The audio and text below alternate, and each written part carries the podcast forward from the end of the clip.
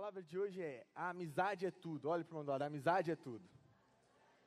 E eu não sei o que se é algo que você está pensando, mas você vai falar assim comigo: a amizade é tudo. Eu não sei se você já ouviu, né, isso em algum lugar, né? É, é ficar sem esperar. Nada em troca. É, eu sabia que vocês iam falar. Né? Porque eu não sou bobo, gente, né? Ai, mas eu, né? O que, que acontece que eu não sei, né? Que está tocando? Graças a Deus, irmão. Mas talvez você não deve seguir, né? Os jovens e adolescentes, né? Atualmente, né? E eu fiquei pensando, né? Senhor, Senhor, que essa ministração, essa palavra que o Senhor está ministrando no meu coração, ela é para agora que o Senhor quer ela, ou ela é para o dia do amigo, né? Que eu, daí eu já fui pesquisar quando quero o dia do amigo, daí eu já vi quando quero o dia do amigo, só que é só lá em julho. Aí eu fiquei, cara, Espírito Santo, quero saber o que, que o Senhor quer, né? E o Senhor me falou assim: olha, vamos dar uma estudada, eu quero que você estude comigo, eu quero te dar algumas coisas, eu quero te mostrar a questão de amizade e, e mostrar um pouco dos relacionamentos para você. Então eu percebi o que, que a Bíblia ensina sobre isso, né? Eu fui olhando é, sempre conseguir observar a questão de amizade na Bíblia, porque para mim amizade sempre foi algo muito importante. Eu não sei para você, eu não sei, cara, o que você pensa sobre amizade, o que amizade fala na sua vida, o que amizade influencia na sua vida, no seu cotidiano. Mas eu vou mostrar para você que a amizade ela influencia muito nas nossas vidas. Nível de amizade, nós temos um nível, o primeiro nível de amizade é uma amizade de conhecidos.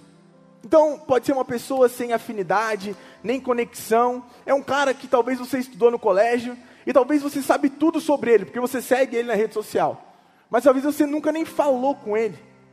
Nunca falou com ele. É um conhecido. Você sabe quem é. Você sabe o que ele faz. Você sabe tudo, mas ele só é um conhecido. Segundo nível, colegas pouca afinidade, fraca conexão, uma pessoa que você já conheceu, já conversou, até gosta dela, mas nunca foi muito a fundo em um relacionamento de amizade. Quem já se relacionou desse jeito aqui? Amém? Amém? Todos nós. Terceiro nível. E numa pesquisa feita, cara, o terceiro nível, o nível de colegas mais chegados é o nível onde a maioria das pessoas se encontram hoje em dia.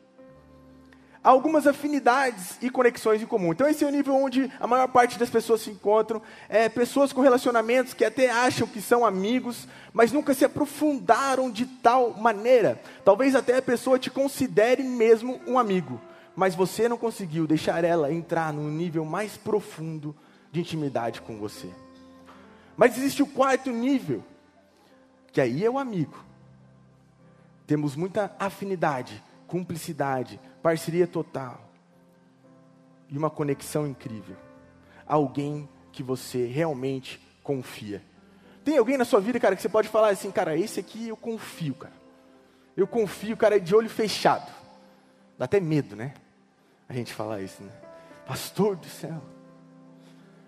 Dá medo, pastor. Maldito o homem que confia no homem. Já vou explicar esse texto para você daqui a pouquinho.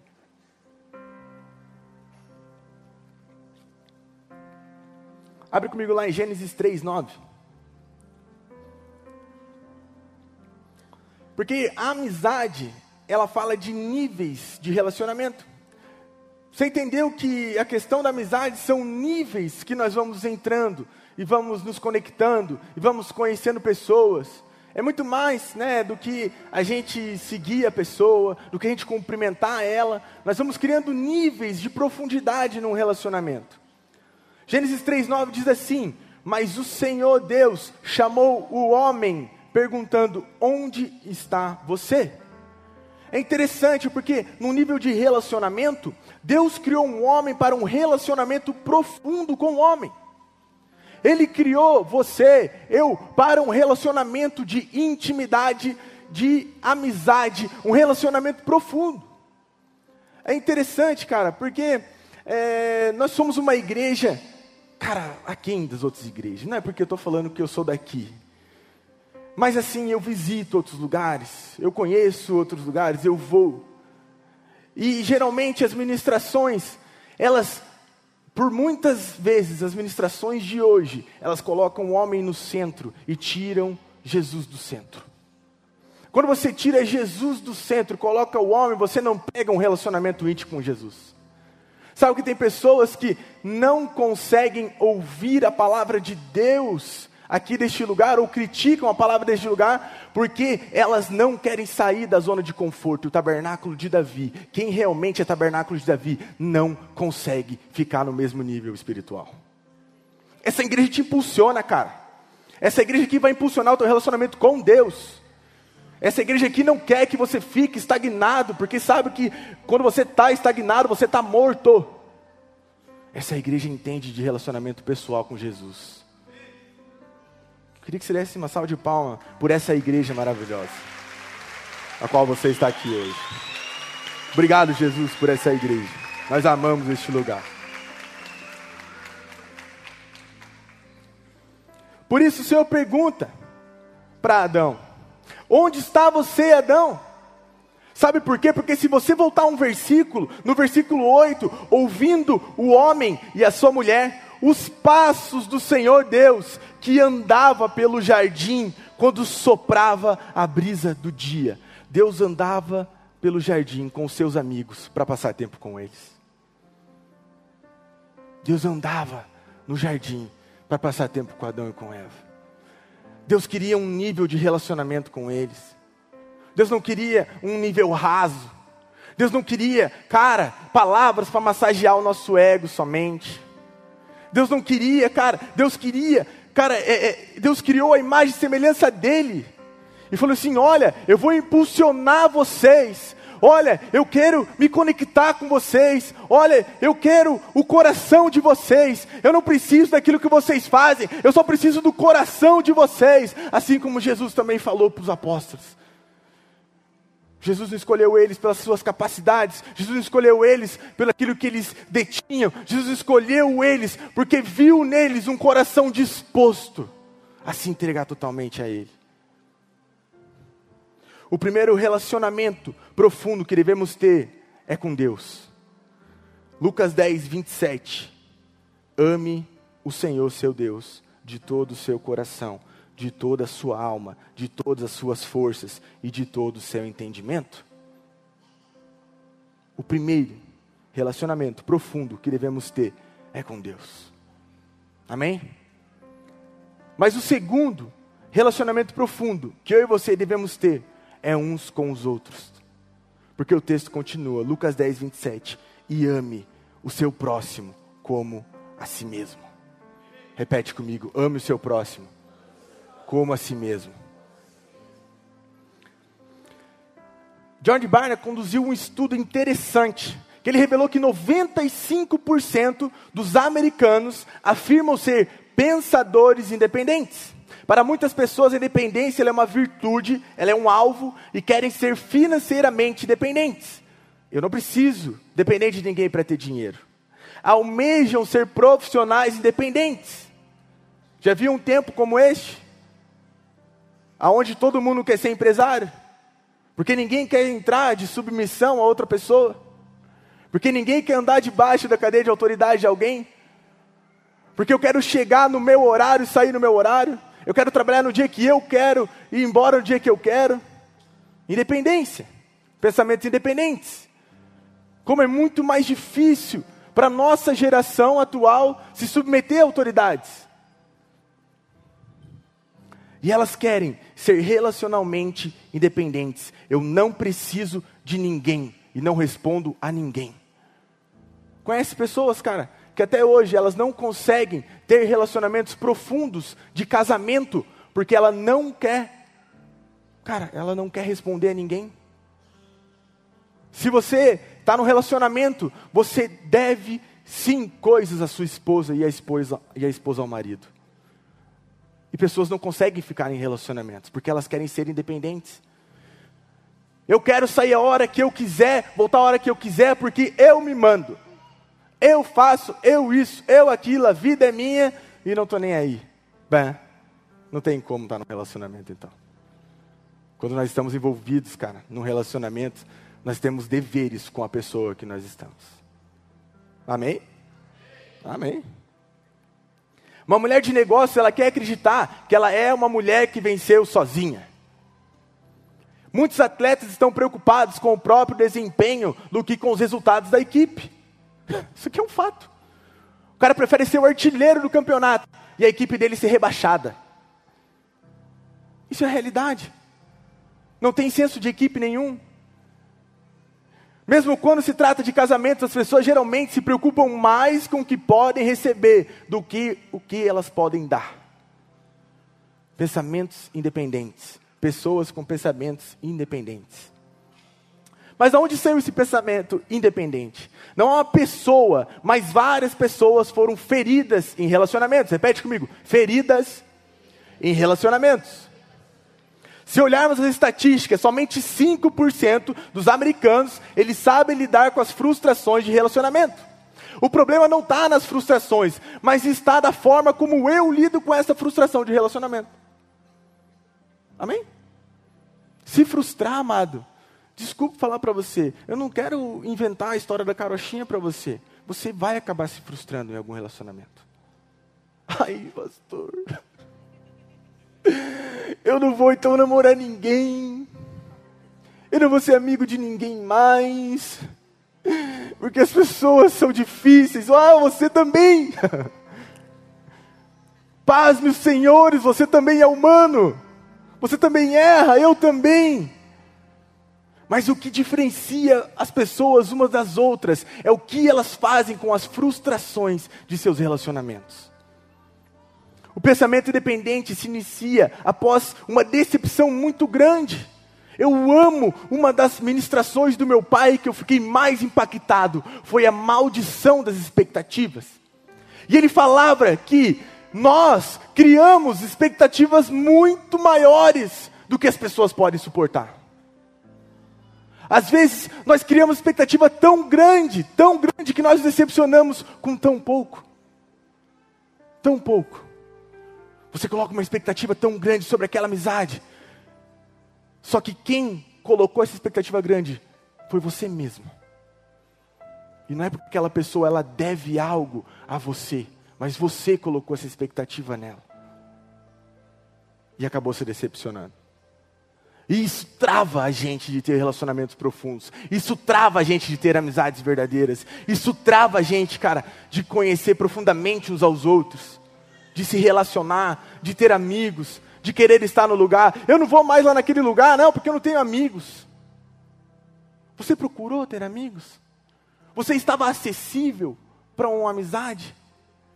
Pessoas feridas, elas, elas acham que ninguém está, é, é, quer ser amigo delas, mas é que elas não conseguem ver as suas próprias caras. Vive de braços fechados, braços cruzados, cara feia, não deixa ninguém chegar perto mas elas não percebem que elas estão feridas. A cada dia que passa, menos as pessoas conseguem ter relacionamentos profundos e sinceros. São poucas pessoas, cara, que conseguem chegar no nível 4 de amizade verdadeira, de companheirismo, de cumplicidade. Você pode ver, é engraçado porque a gente está na capital, mas no interior ainda assim as pessoas saem para fora, colocam a sua cadeirinha de praia e elas conhecem os vizinhos. Elas sentam, tomando tererê, chimarrão, trocando ideia, dando risada. E tomando outras coisas também, né? Não vou falar que não, né? Mas elas se conhecem. Elas quebram a barreira do relacionamento virtual elas quebram a barreira do relacionamento de só encaminhar meme pela internet, né? Quem é um amigo aqui que não para de encaminhar meme no Instagram, né? Um por outro, né? Levanta a mão. Eu sei. Eu sei. Eu também sou. Mas é muito mais do que isso. E existem também, existe algo interessante que Deus me mostrou sobre as frustrações geracionais que acontece. E essas frustrações, elas podem estar travando o seu nível de relacionamento com as pessoas. Como assim, pastor? Já vou explicar.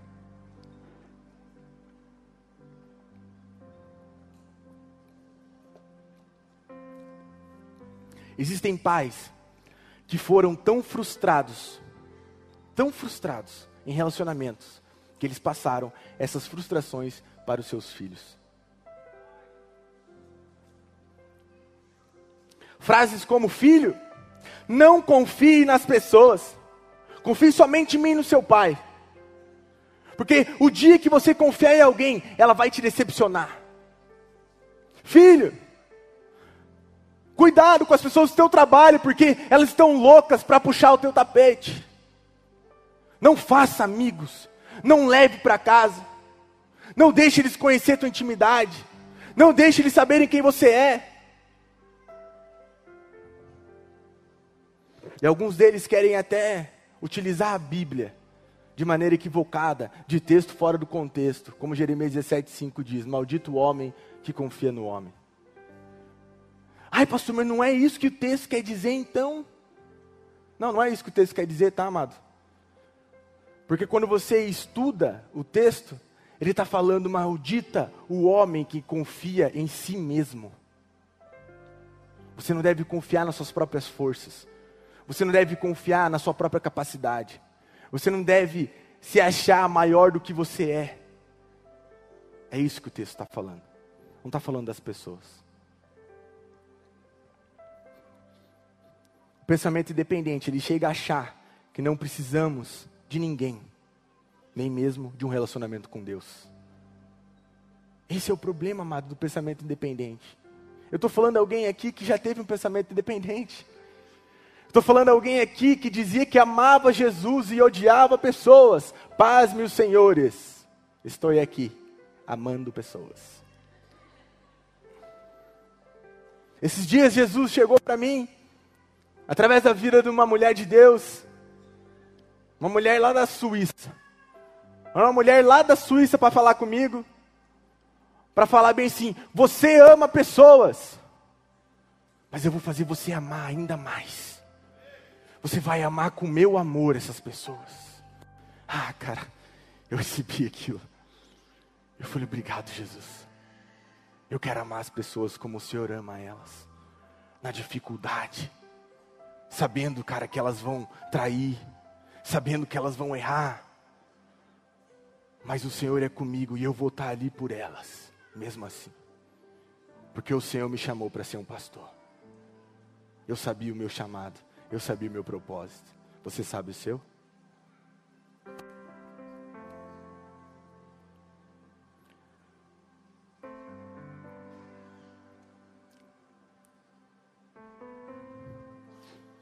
Pessoas que não conseguem amar pessoas são pessoas que não conseguem amar a Deus. Repete comigo: pessoas que não conseguem amar pessoas são pessoas que não conseguem amar a Deus.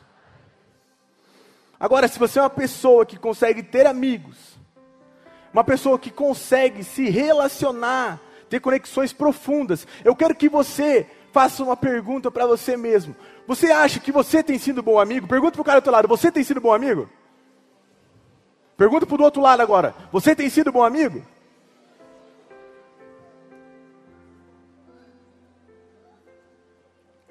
Não deixa ele te responder. Ele vai falar, cara, não sei não. Você não pagou nenhuma pizza para mim ainda. Tem a oportunidade hoje, amado.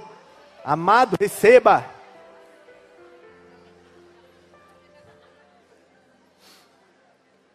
Amém. E eu quero entrar numa parte aqui que o Senhor tem falado muito comigo durante esse tempo que são, repete comigo, amizades tóxicas. Ai, lá vem. Mas eu quero que você leve o termo amizades para relacionamentos também. Porque, além de tudo isso que eu vou comentar com vocês aqui hoje, eu quero que você identifique em você se você não está sendo uma pessoa tóxica dentro do relacionamento, às vezes no relacionamento conjugal, às vezes no relacionamento de namoro, às vezes no relacionamento de amizade, no nível de amizade também. E se você não tem andado no meio de pessoas tóxicas, amém? Vamos analisar tudo dentro de nós. Amizades tóxicas são aquelas que, ao invés de trazerem felicidade e suporte para você, elas causam mais dor e estresse na vida das pessoas. Essas amizades, elas podem ser prejudiciais, tanto para a tua saúde mental, afetando o teu bem-estar e autoestima sua. Muitas vezes pessoas não percebem que estão em um relacionamento tóxico de amizade, até que algo aconteça que as faça questionar o corpo, comportamento do outro. Eu vou detalhar para vocês alguns sinais de um relacionamento tóxico, de amizades tóxicas. Primeiro sinal, repete comigo: críticas constantes. Jó 4:8 diz assim: Pelo que tenho observado, quem cultiva o mal e semeia a maldade, isso também colherá. Quem está falando isso? Ele faz. Um amigo de Jó. Ele chega no momento na vida de Jó, aonde Jó havia perdido a sua família. Todos haviam morrido, seus filhos haviam morrido. Cara, perdeu os filhos, cara. É uma das maiores dores que uma pessoa pode sentir. É como a gente vê o amor de Deus por nós. É quando você vê que Ele entregou o filho dele. Entregar o filho. Cara, e literalmente, quando nasce a criança, nasce o pai, que hoje eu consigo entender melhor ainda o que Deus fez por mim na cruz. Hoje eu consigo entender, cara, o que Deus fez de entregar o filho dele por amor de muitos, cara. Ele ama demais a gente, cara. Ele me ama muito, cara. Eu tenho certeza disso. Cara, eu pego José e meu Deus, cara, você não tem noção quanto eu sou apaixonado por aquele moleque. Cara, eu já era apaixonado por ele sem ver, sem conseguir, cara, visualizar ele só vendo no ultrassom, que você não vê nada, né? Você vê aquele negócio estranho, parece um ETzinho na barriga da mãe, né? Meu Deus, vai nascer uma criança, vai nascer um ET, né? Você não sabe. Mas eu já amava ele ali, cara. Pois quando ele saiu, cara, eu tenho uma foto que, cara, é sensacional. A primeira foto que eu tirei com o José, a enfermeira pegou, eu, é, eu entreguei o celular para ela, falou: Você quer que eu tire uma foto? Eu falei: Por favor. Aí ela tirou uma foto, e se você olhar na foto, bem especificamente, está escorrendo uma lágrima assim, no, no meu olho. Esse cara pegou, ela pegou certinho. Cara, eu olhava ali e falava: Meu Deus, cara. Cara, que eu sou apaixonado nesse piá. Meu Deus, ele não sabe. Mas eu fico lá, a Gabriela sabe, né?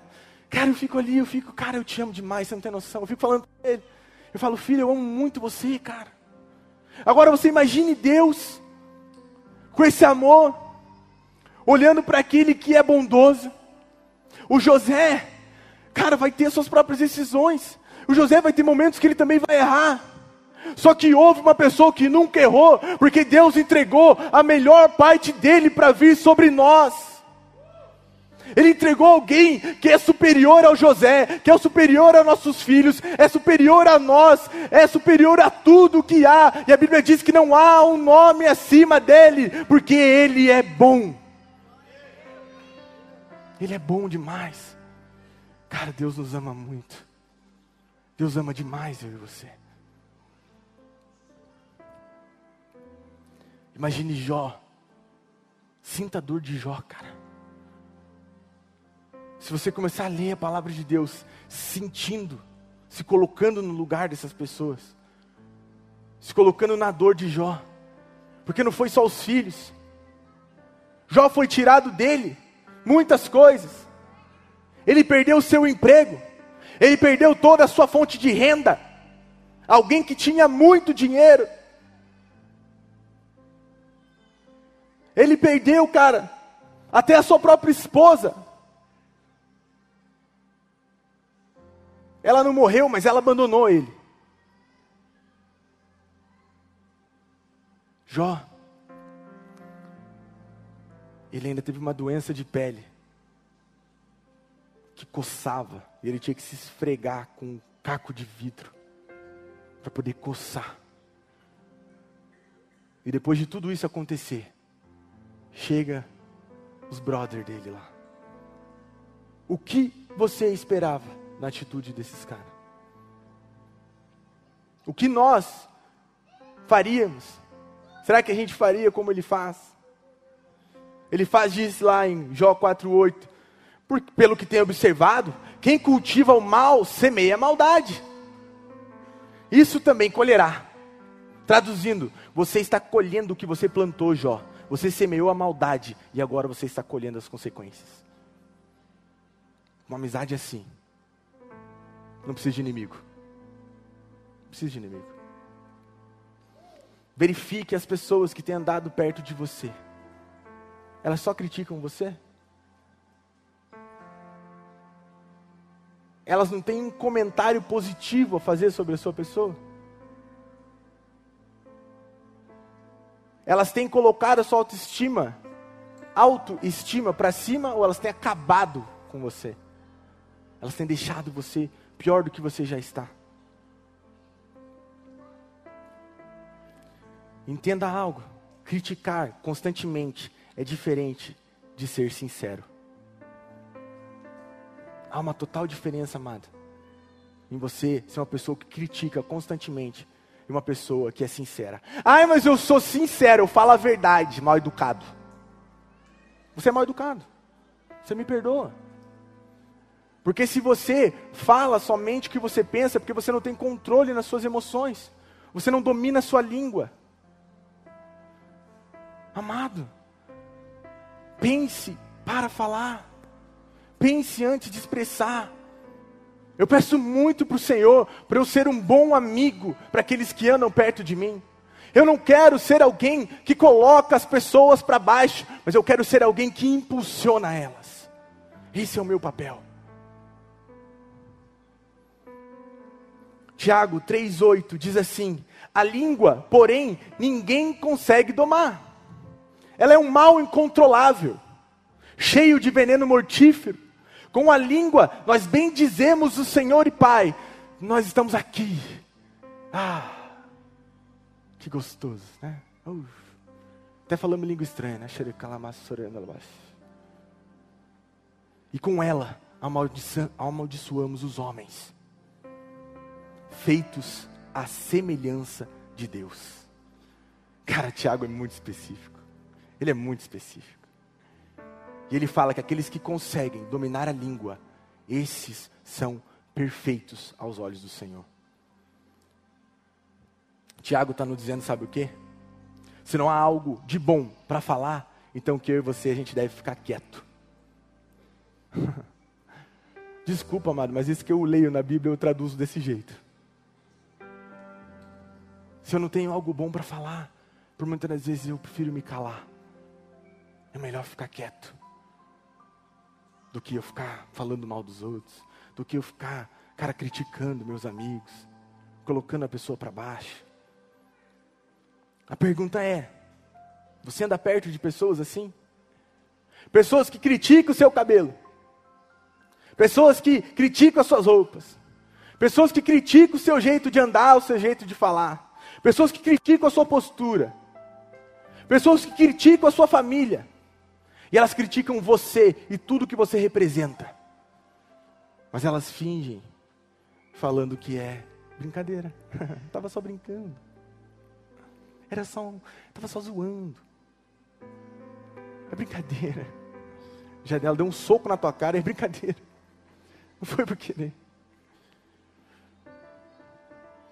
As palavras elas ferem mais do que às vezes um soco na cara. Tem gente que consegue perdoar um soco na cara, mas não consegue perdoar palavras que foram lançadas.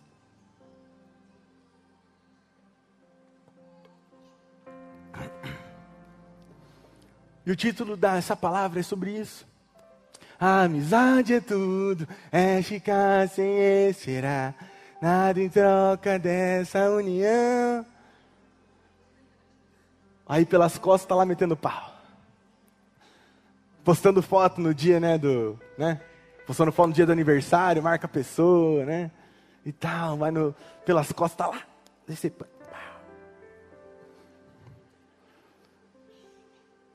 Cara, uma hipocrisia pura, velho. Isso que é pior. É abrir a rede social e ver, é cheio de hipocrisia. Cara do céu. amizade é tudo. Realmente, realmente. Os relacionamentos são tudo. Relacionamentos são tudo. A Bíblia fala sobre relacionamentos. A Bíblia é o relacionamento seu com Deus, com a pessoa de Jesus e com o Espírito Santo. Mas ela também fala que é um relacionamento compartilhado seu com Deus, com a pessoa do Espírito Santo e com as pessoas, uns com os outros. Então nós devemos sim. Se eu sou seu amigo, eu tenho deveres para com você e vice-versa. Nós temos deveres uns para com os outros, mesmo num relacionamento de amizade. Segundo, segundo ponto, né? Segunda é, característica, né? De um relacionamento, de uma amizade tóxica: ciúmes e controle excessivo. Você por acaso tem uma amizade que quer você só para ela? Já quero afirmar que isso aqui é antibíblico. Abra comigo o texto lá de Gênesis 3,18.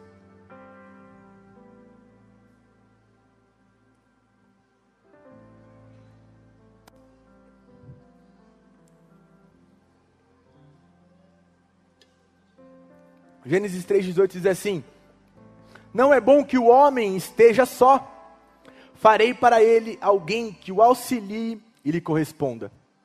Engraçado porque aqui, por muitas vezes nós olhamos o prisma desse texto somente de relacionamento conjugal. Amém? Amém? Quem já olhou aqui esse texto aqui como relacionamento conjugal? Levante a mão. É unanimidade, os outros nem leram o texto, né? É... Nem Deus quis que nós somente teríamos um relacionamento para com Ele. É isso que o texto também está falando. Nem Deus foi egocêntrico, nem Deus foi a tal ponto de querer nós somente para Ele. Ele viu que não era bom que o homem estivesse só, e por isso ele criou a mulher. Compreendem isso? Não tem como, cara, você querer se relacionar com alguém e você achar que essa pessoa ela é sua. Você tomar posse dela. Você só vai ser meu amigo. E o pior é que o relacionamento, amizade tóxica, ela fala ainda para você. Ela fica brava com você. Ah, por que, que você estava falando com aquela pessoa lá, hein? Você sabe que eu não gosto dela. Você sabe que, cara, eu não vou com a cara dessa pessoa, hein? Só que é engraçado, né? Porque a amizade tóxica, ela afasta você de todos os outros amigos para ficar impulsionando você, encurralando você, mas ela pode ter amigos, você não. Ela está cheio de amigos, e você continua só com um amigo, só com uma pessoa, só em um relacionamento. E no nível de um relacionamento tóxico, conjugal, é da mesma forma. Da mesma maneira, namoros aonde as pessoas se isolam e nem perceberam que elas estão perdendo seus amigos, perdendo a vida, cara, é gostosa demais com os amigos, a amizade uns com os outros, a brincadeira, e é para ser vivida dessa maneira. E você está perdendo isso por conta de um relacionamento tóxico conjugal que você está vivendo. Você está perdendo as suas amizades, porque você ainda não percebeu que a pessoa está isolando você do mundo todo para você ficar só com ela. Eu tenho dó de você. Mas eu creio que você vai sair dessa condição hoje. Eu creio que o Senhor vai arrancar isso de você. Que as escamas caiam dos nossos olhos.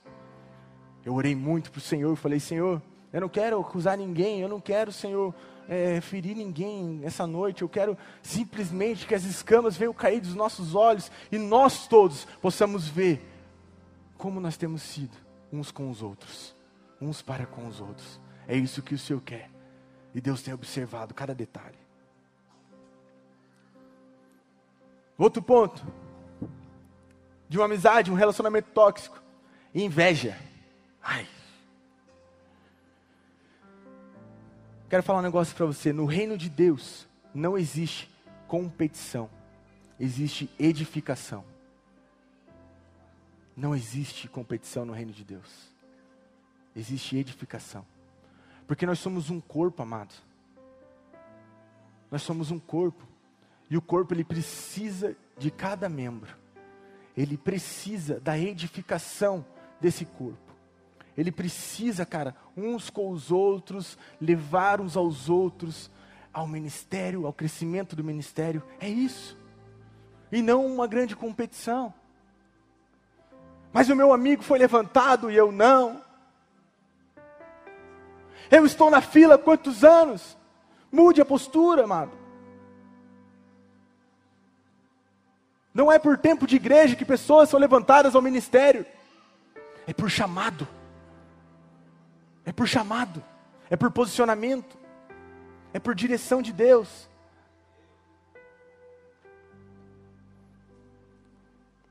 E uma coisa específica que Deus falou para mim é que bons amigos são bons irmãos, mas nem sempre irmãos são bons amigos. Repete comigo para você entender. Bons amigos são bons irmãos, mas nem sempre irmãos são bons amigos. Vamos abrir lá Gênesis 4, versículo 3.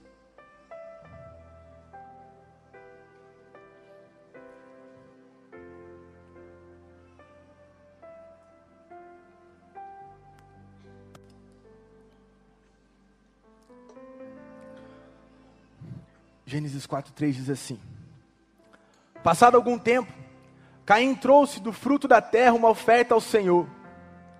Abel, por sua vez, trouxe as partes gordas das primeiras crias do seu rebanho. O Senhor aceitou com agrado Abel e sua oferta, mas não aceitou Caim a sua oferta. Por isso, Caim se enfureceu e seu rosto se transtornou. A amizade tóxica é aquela que ela não consegue se alegrar com as suas conquistas. Ele não consegue ficar feliz porque você foi levantado à liderança e ele não. Ele não consegue ficar feliz porque você conseguiu comprar um carro e ele não conseguiu comprar o carro. Ele não consegue ficar feliz porque você conseguiu comprar o apartamento, mas ele não conseguiu comprar o apartamento. Ele não consegue se alegrar com os que se alegram. Ele só consegue chorar com os que choram. Porque é mais fácil chorar com o que chora. Mas se alegrar são poucos que se alegram. Poucos se alegram com as nossas conquistas. Além de não se alegrar com a sua conquista, a amizade tóxica, ela tenta diminuir aquilo que você conquistou comprou o carro, mas pelo amor de Deus, esse carro está um lixo. Pelo amor de Deus, comprou o carro, mas que carro horrível. É melhor nem ter carro. Se for para ter um carro desse, eu prefiro nem ter carro.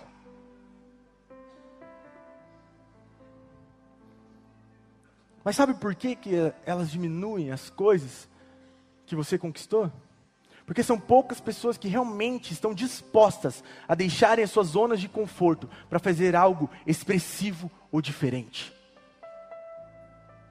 Não é todo mundo que está disposto a pagar um preço para conquistar aquilo que você conquista. Não é todo mundo. Cara, o meu pai, ele. É, meu pai é sensacional, né? E meu pai falava um negócio que eu acho muito engraçado e eu carrego isso, né? Não assim, eu, eu concordo né, em partes com isso, né, mas em partes também não. né, nossa, eu ia estar discordando do pastor, tá repreendido. Né? Não, mas não é isso. É porque meu pai falava bem assim. Ele falava algo que o cara dava muita risada. Ele falava: Olha, os caras a pachorra de chegar para mim e falar: Pastor, transfere a tua unção para mim. Quem já ouviu meu pai falar isso aqui? Levante a mão. Aí, vocês estão velhos. É. Com certeza essa geração é X, essa daí que levantou a mão. Ela não é geração Z, pode ter certeza, brincadeira. É, nem sei que é geração, pastor, tudo bem, eu sei para outro dia. É, outro dia eu te explico. É, ele falava assim, cara, nem se pudesse, ele falou, eu transferiria a unção. Todo o tempo que eu gastei que eu me esmiucei, todos os livros que eu li, o tempo de Bíblia que eu li, o tempo que eu gastei com Deus, a pessoa quer de um dia para a noite. Poucas pessoas estão dispostas a pagar o mesmo preço que você tem pago, que eu tenho pago. Meu pai falava algo que eu, isso eu carrego também para mim.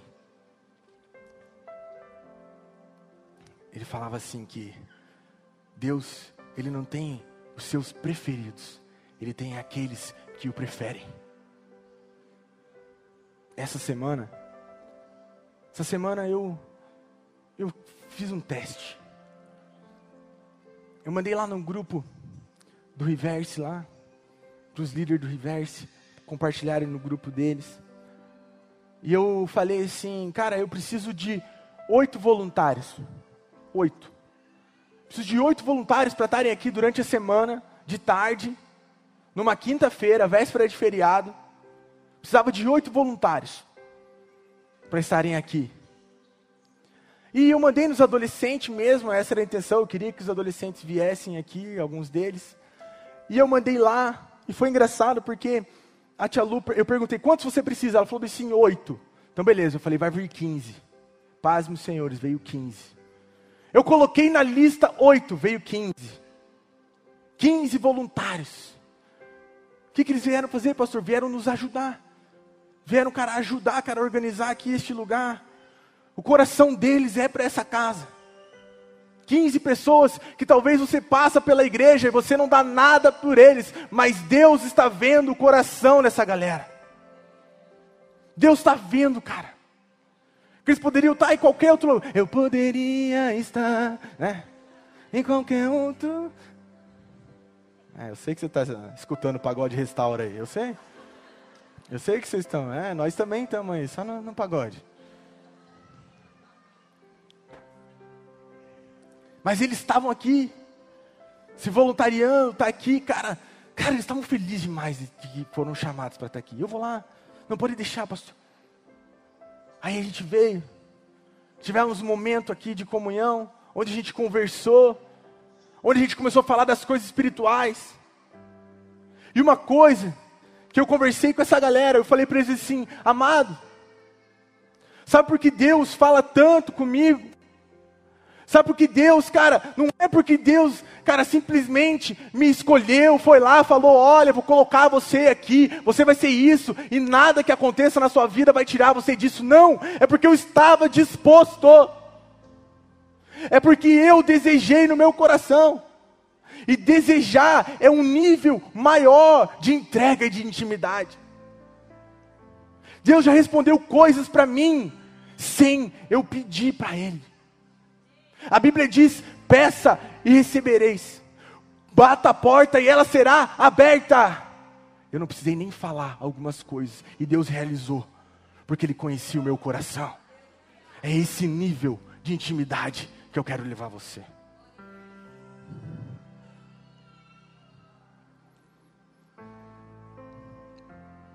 A amizade tóxica é aquela que não deseja que você cresça mais do que ela.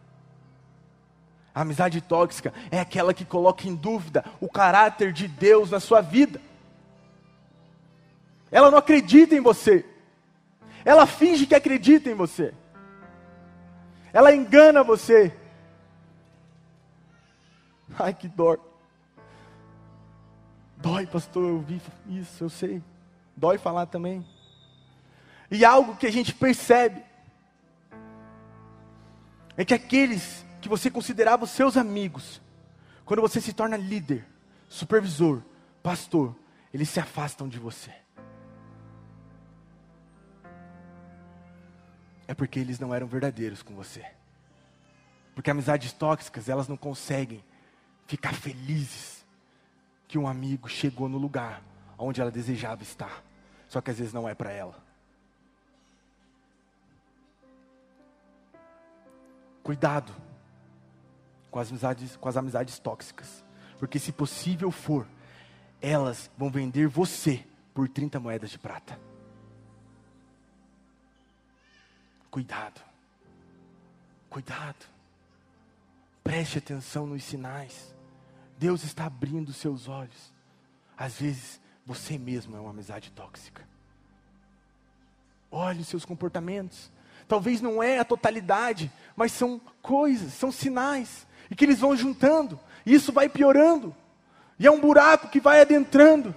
E quando você vê, você já não consegue mais sair desse sentimento. Você não consegue mais sair dessas atitudes. E eu quero falar para você. Olha para o irmão do seu lado e fala: seja um bom amigo.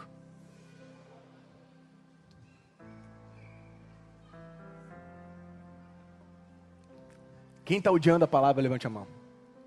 Ah, eu sabia que você não está. Ah, eu achei que você era meu amigo, cara.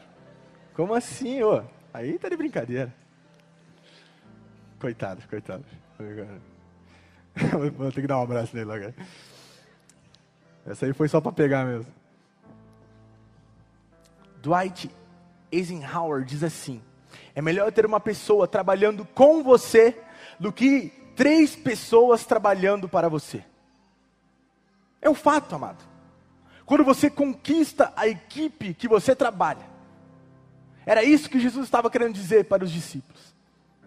Eu preciso muito mais do que suas mentes, eu preciso dos seus corações. Porque se eu tiver o seu coração, eu vou conseguir transformar você naquilo que Deus Pai me falou que você vai ser. Eclesiastes 4, versículo 9 e 10 diz assim: É melhor ter companhia do que estar sozinho, porque maior é a recompensa do trabalho de duas pessoas. Se um cair, o amigo pode ajudá-lo a levantar-se, mas pobre do homem que cai e não tem alguém que ajude a levantar-se. Bom amigo é aquele que coloca você para cima. Fala para o lado, bom amigo. É aquele que coloca você para cima. Ajude a levantar-se, o texto está dizendo. Há uma pesquisa da Gallup. A Gallup é uma empresa de pesquisa de opinião nos Estados Unidos. É uma empresa, cara, bem renomada em questão de pesquisa, é bem diferente do nosso IBGE, tá? Bem diferente, né? Só para deixar bem claro, né? Porque o IBGE não acerta uma, né? Mostra que amizades no trabalho aumentam a satisfação dos funcionários em quase 50%. Não é muito legal quando você chega no trabalho e você olha todos os teus amigos lá. Se uma coisa que eu gostava no trabalho era ganhar atletiba e chegar no outro dia para zoar os coxas. Caramba, cara. Eu amava isso. Hoje eu trabalho só com mulher aqui, né? Aí é mais difícil. A mulherada não curte tanto futebol assim, né? Pra, pra dar essa zoada. Às vezes sinto uma falta de dar uma zoada no coxa branca, né? Na segunda-feira. Desculpa, coxarada. Eu amo vocês. Tom Hatch, líder da prática global da Gallup, ele explica porque os funcionários têm o melhor amigo, funcionários que têm o melhor amigo no trabalho, preste atenção, eles são sete vezes mais propensos a se envolverem emocionalmente no trabalho. Olha que interessante. Quando você tem um melhor amigo, um amigo de verdade no trabalho, sete vezes mais é a probabilidade de você ser uma pessoa engajada no seu emprego. Fica a dica para os patrões aí que estão aí de plantão. Quer melhorar a sua equipe? Crie vínculos, amizades, gere relacionamento entre eles. Seja um bom gestor de pessoas. Gestão de pessoas é, cara, gestão de pessoas é a Bíblia. A Bíblia só fala sobre gestão de pessoas. Desculpa, gente, é que eu sou um apaixonado por gestão de pessoas, né? Não é porque eu estou né, na formação disso, não, né? Ele diz: pessoas com amigos no trabalho têm 96% mais de probabilidade de estarem extremamente satisfeitos com a sua vida. 96% das pessoas que têm amigos no trabalho elas estão satisfeitas com a sua vida. Será que a gente precisa de relacionamentos verdadeiros? Será que a gente precisa de amizade? Será que a gente precisa, cara, de relacionamentos profundos? São estatísticas, amado. A estatística mostra. Mostra como nós precisamos. A Bíblia nos mostra que é necessário. Primeiro mandamento: amar o Senhor teu Deus de todo o teu coração, de todo o teu entendimento. Mas amar ao próximo como a si mesmo. É o segundo. E muito importante. Olhe para o irmão do lado e fala assim: seja um Barnabé. Atos 11, 22. Vamos lá. E eu quero encerrar aqui.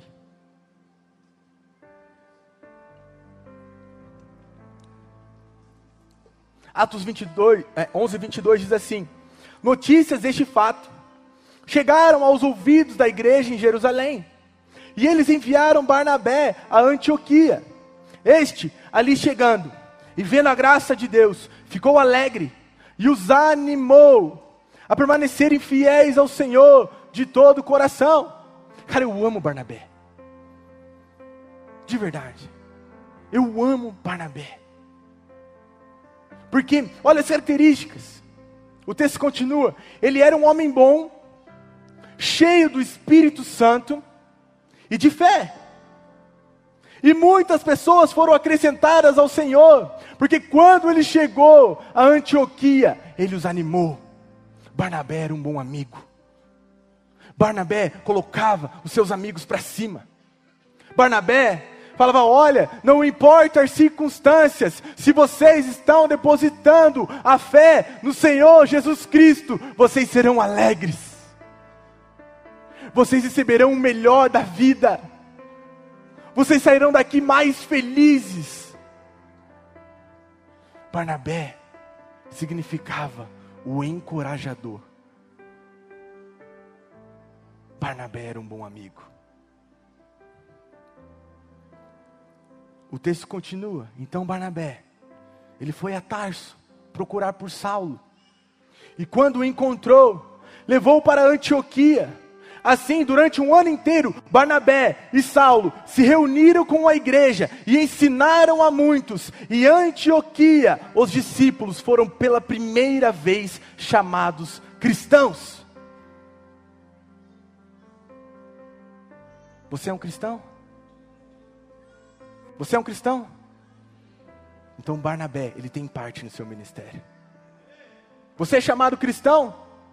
Então Barnabé tem parte nesse ministério naquilo que ele fez lá atrás, nas pessoas que ele encorajou lá atrás, nas pessoas que ele ganhou Jesus lá atrás, e naqueles em que ele acreditou lá atrás. Barnabé levou Paulo a seu chamado. Amigos de verdade, eles impulsionam você para dentro da unção do Senhor. Você precisa ser um Barnabé. Você precisa levar as pessoas para perto de Jesus. Você precisa ser um André.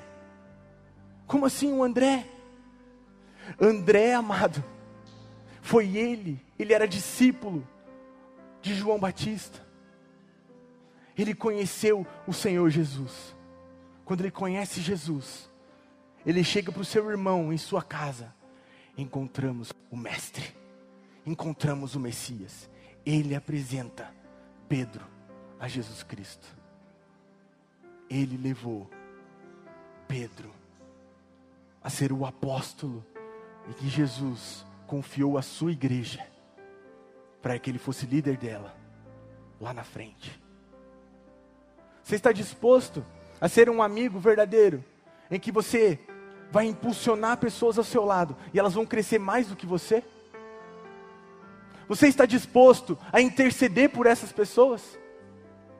Você está disposto a quebrar dentro de você a inveja, dentro de você esse relacionamento tóxico, que a pessoa só pode crescer na mesma estatura que você pode crescer? Você está disposto a acreditar nas pessoas e saber que o Deus que transformou a sua vida pode transformar a vida delas também?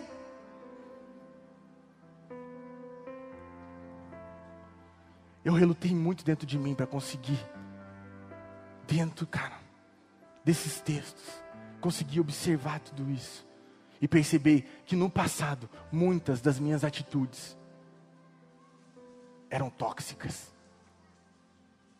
em que às vezes eu não desejei a felicidade daqueles que andavam próximo de mim, em que às vezes eu invejei aquilo que a pessoa conquistou, em que às vezes eu queria estar no lugar dela, em que às vezes, cara, eu fui um mau amigo.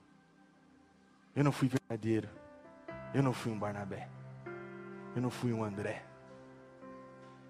Mas graças a Deus o Senhor me trouxe para dentro dessa unção. E agora estou gerando pessoas conforme a imagem e semelhança de Cristo. Agora eu encorajo. Agora eu quero. Cara, eu acredito. Eu acredito em vocês. Eu acredito nessa geração. Eu acredito nessas pessoas. Eu amo essas pessoas. O amor de Deus Pai habita em mim. E eu vou demonstrar esse amor para com as vidas. O que você precisar. Pastor, mas eu preciso, precisa, nós sabemos. O amor do Senhor, o Senhor fala comigo. O Senhor tem confirmado.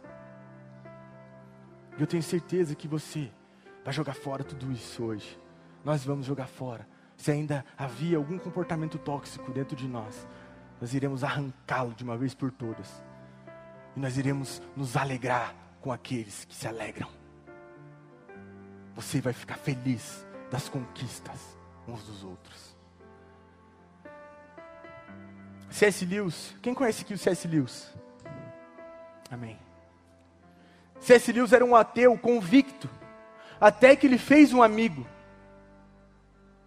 Suas conversas e amizades com o cristão devoto J.R.R. Tolkien, escritor de Senhor dos Anéis, ajudaram em seu processo de ser surpreendido pela alegria do Evangelho. E ele se tornou um dos maiores escritores do século XX.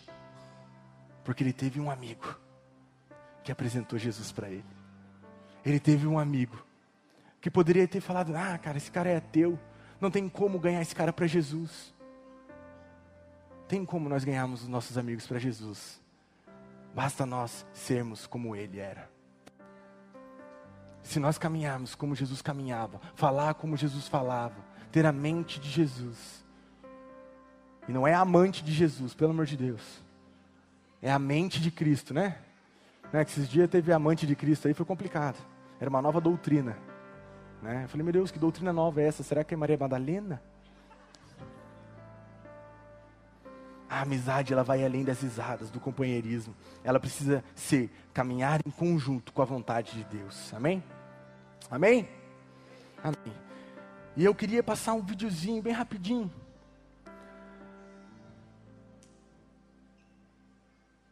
Eu queria que você visse esse vídeo. Number five, King. Where's number five? Number five, King. Where's number five? Show us five. Where's five? Hold it up. All, all right, clap for King. clap for King. All right, King, show us number one. All right, clap for King. Clap for king. Okay, King. King, show us number two. Number two, King. All right, clap for King.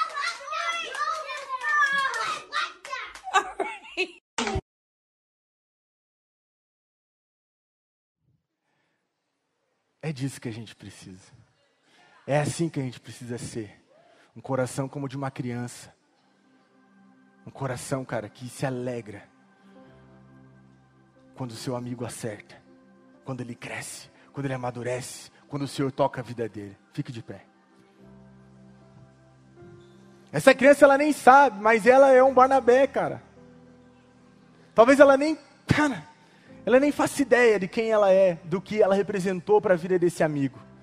E talvez ela cultivou essa amizade para todo sempre, por conta da sua atitude de colocar ela para cima. Vamos orar, amém? Cadê o louvor para me ajudar? O que, que nós vamos tocar agora, pastor? Somos corpo, assim bem ajustados totalmente ligados, unidos. Uma família. Aleluia, sem qualquer falsidade, Jesus. Vivendo a verdade, expressando a glória do Senhor. Isso aqui é só crente antigo, né, cara? Paz meus senhores, a gente cantava esse hino todo final de culto, Tabernáculo de Davi. Você lembra dessa época, Paulo? Que saudade, né? Da gente se abraçar quando nós é pequenininho lá e ficava. Somos. Agora a gente faz um pagode, nós estamos dá fazer não, não, pagode, não. Somos. Tudo vira pagode, pelo amor de Deus. Misericórdia, pastor. Vocês estão fora da unção, pastor. Como que ora? Que música que vocês vão tocar? Quero saber.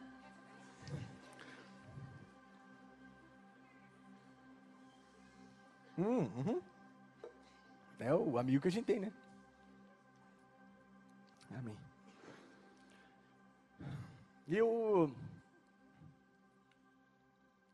Eu vou deixar eles cantar antes. Eu oro.